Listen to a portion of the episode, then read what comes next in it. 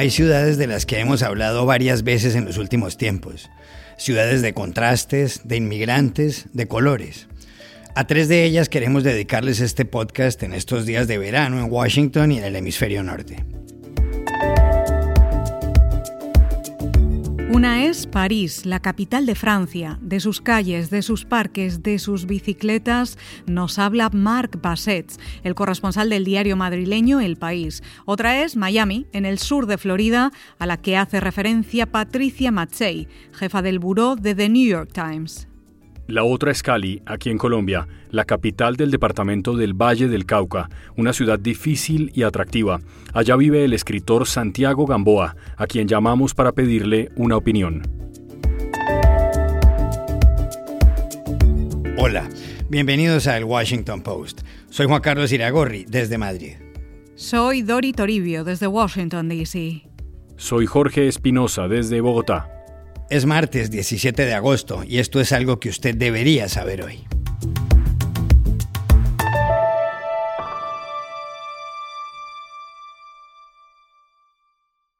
Hoy queremos llevarlos a tres ciudades importantes, variopintas.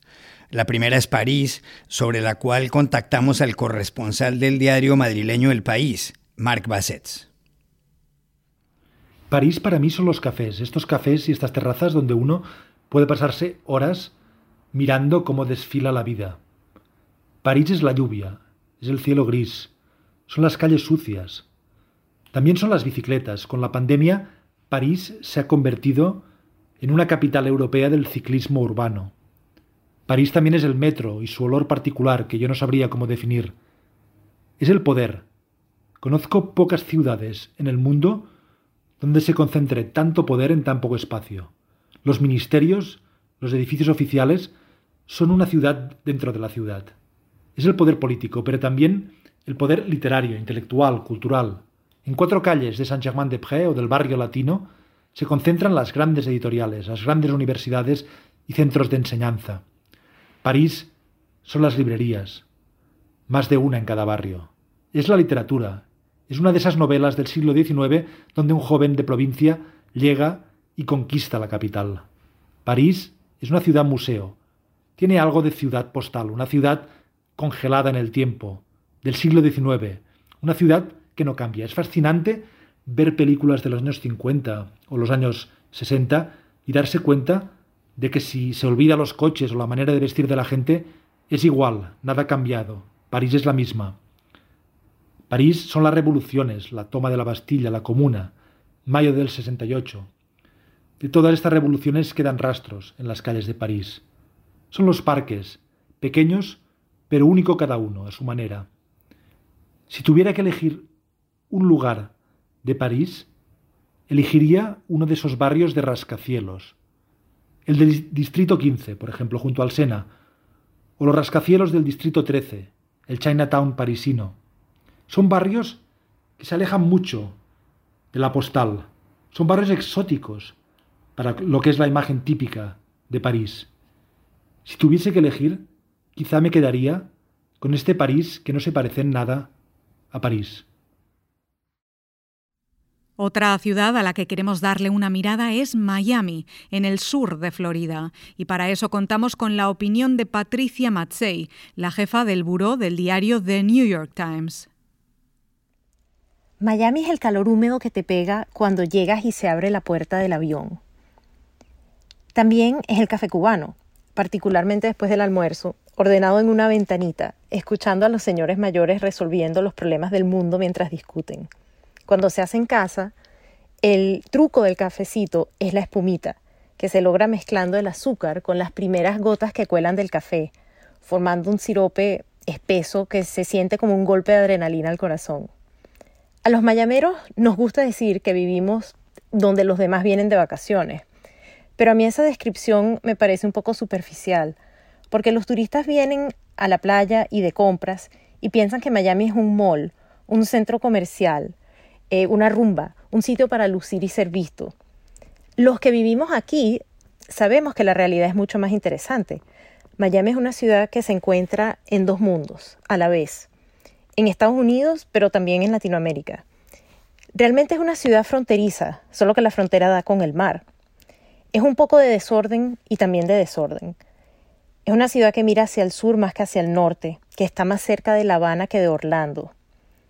En pocos minutos se atraviesan los vecindarios que fundaron los puertorriqueños, el sitio donde vivían los dominicanos, la pequeña Habana donde ya no hay tantos cubanos, eh, una parte que de antes era conocida como la pequeña Managua y una ciudad que se llama Doral donde se adueñaron los venezolanos no siempre ha sido lo que es hoy, cambia cada vez que hay una nueva ola de inmigrantes.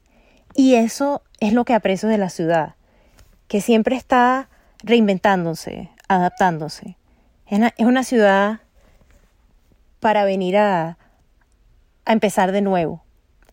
Es una ciudad que sobrevive. En este episodio también decidimos hablar de Cali, la tercera ciudad de Colombia detrás de Bogotá y Medellín. Allá vive el escritor colombiano Santiago Gamboa. Después de haber vivido en Madrid, en París, en Delhi, en Roma, me he aficionado a las ciudades de dos sílabas. Y por eso Cali terminó siendo la mejor elección para mí a mi regreso a Colombia. Cali tiene además un poco una suma de lo que han sido algunas de las ciudades en las que he vivido y algunas en las que he estado mucho tiempo y que me gustan. Tiene como un cierto desorden que yo lo relaciono a veces con ciudades del sur de Italia, inclusive con Roma. Tiene como una especie de caos entre los árboles, árboles tropicales, palmeras, mangos y las construcciones, las casas, que me recuerda un poco esa esos barrios abigarrados de Delhi. Eh, luego también pues tiene una ventaja para mí muy grande y es que cuando uno se levanta a las seis y media de la mañana el aire está a la misma temperatura del cuerpo. Entonces ya pues el levantarse deja de ser una cosa digamos eh, traumática y dolorosa y se vuelve algo muy agradable. Los caleños son muy simpáticos, son muy acogedores. Eh, y bueno, por encima de cualquier otra cosa, pues es una ciudad de afectos porque es la ciudad de mi esposa y en donde yo encontré, digamos, una segunda familia. Eh, para mí fue muy importante cuando regresé a Colombia después de vivir 30 años en Europa y en, y en la India, fue muy importante llegar a una ciudad que no fuera Bogotá, mi ciudad original en la que yo nací, porque precisamente yo también quería como seguir el viaje. Entonces Cali fue la posibilidad de regresar a un sitio cercano en la Colombia de la que me fui a los 19 años, pero que no era exactamente el lugar del que yo me había ido y eso me daba la sensación de que seguía el viaje. Entonces me, he acostumbrado como a ese lugar eh, plano, eh, a ese lugar cálido, a ese lugar que está rodeado de sembrados de caña de azúcar y de alguna manera me he ido reconociendo y cada vez más reconozco a, ese, a esa ciudad como mi, mi propia ciudad, como mi casa. Cuando uno finalmente logra encontrar su casa en una ciudad es porque ya la ciudad se apoderó de uno. Y eso es lo que a mí me ha pasado con Cali.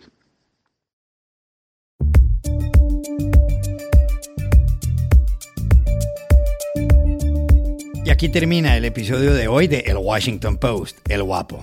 En la producción estuvieron Cecilia Favela y John F. Burnett. Por favor, cuídense mucho.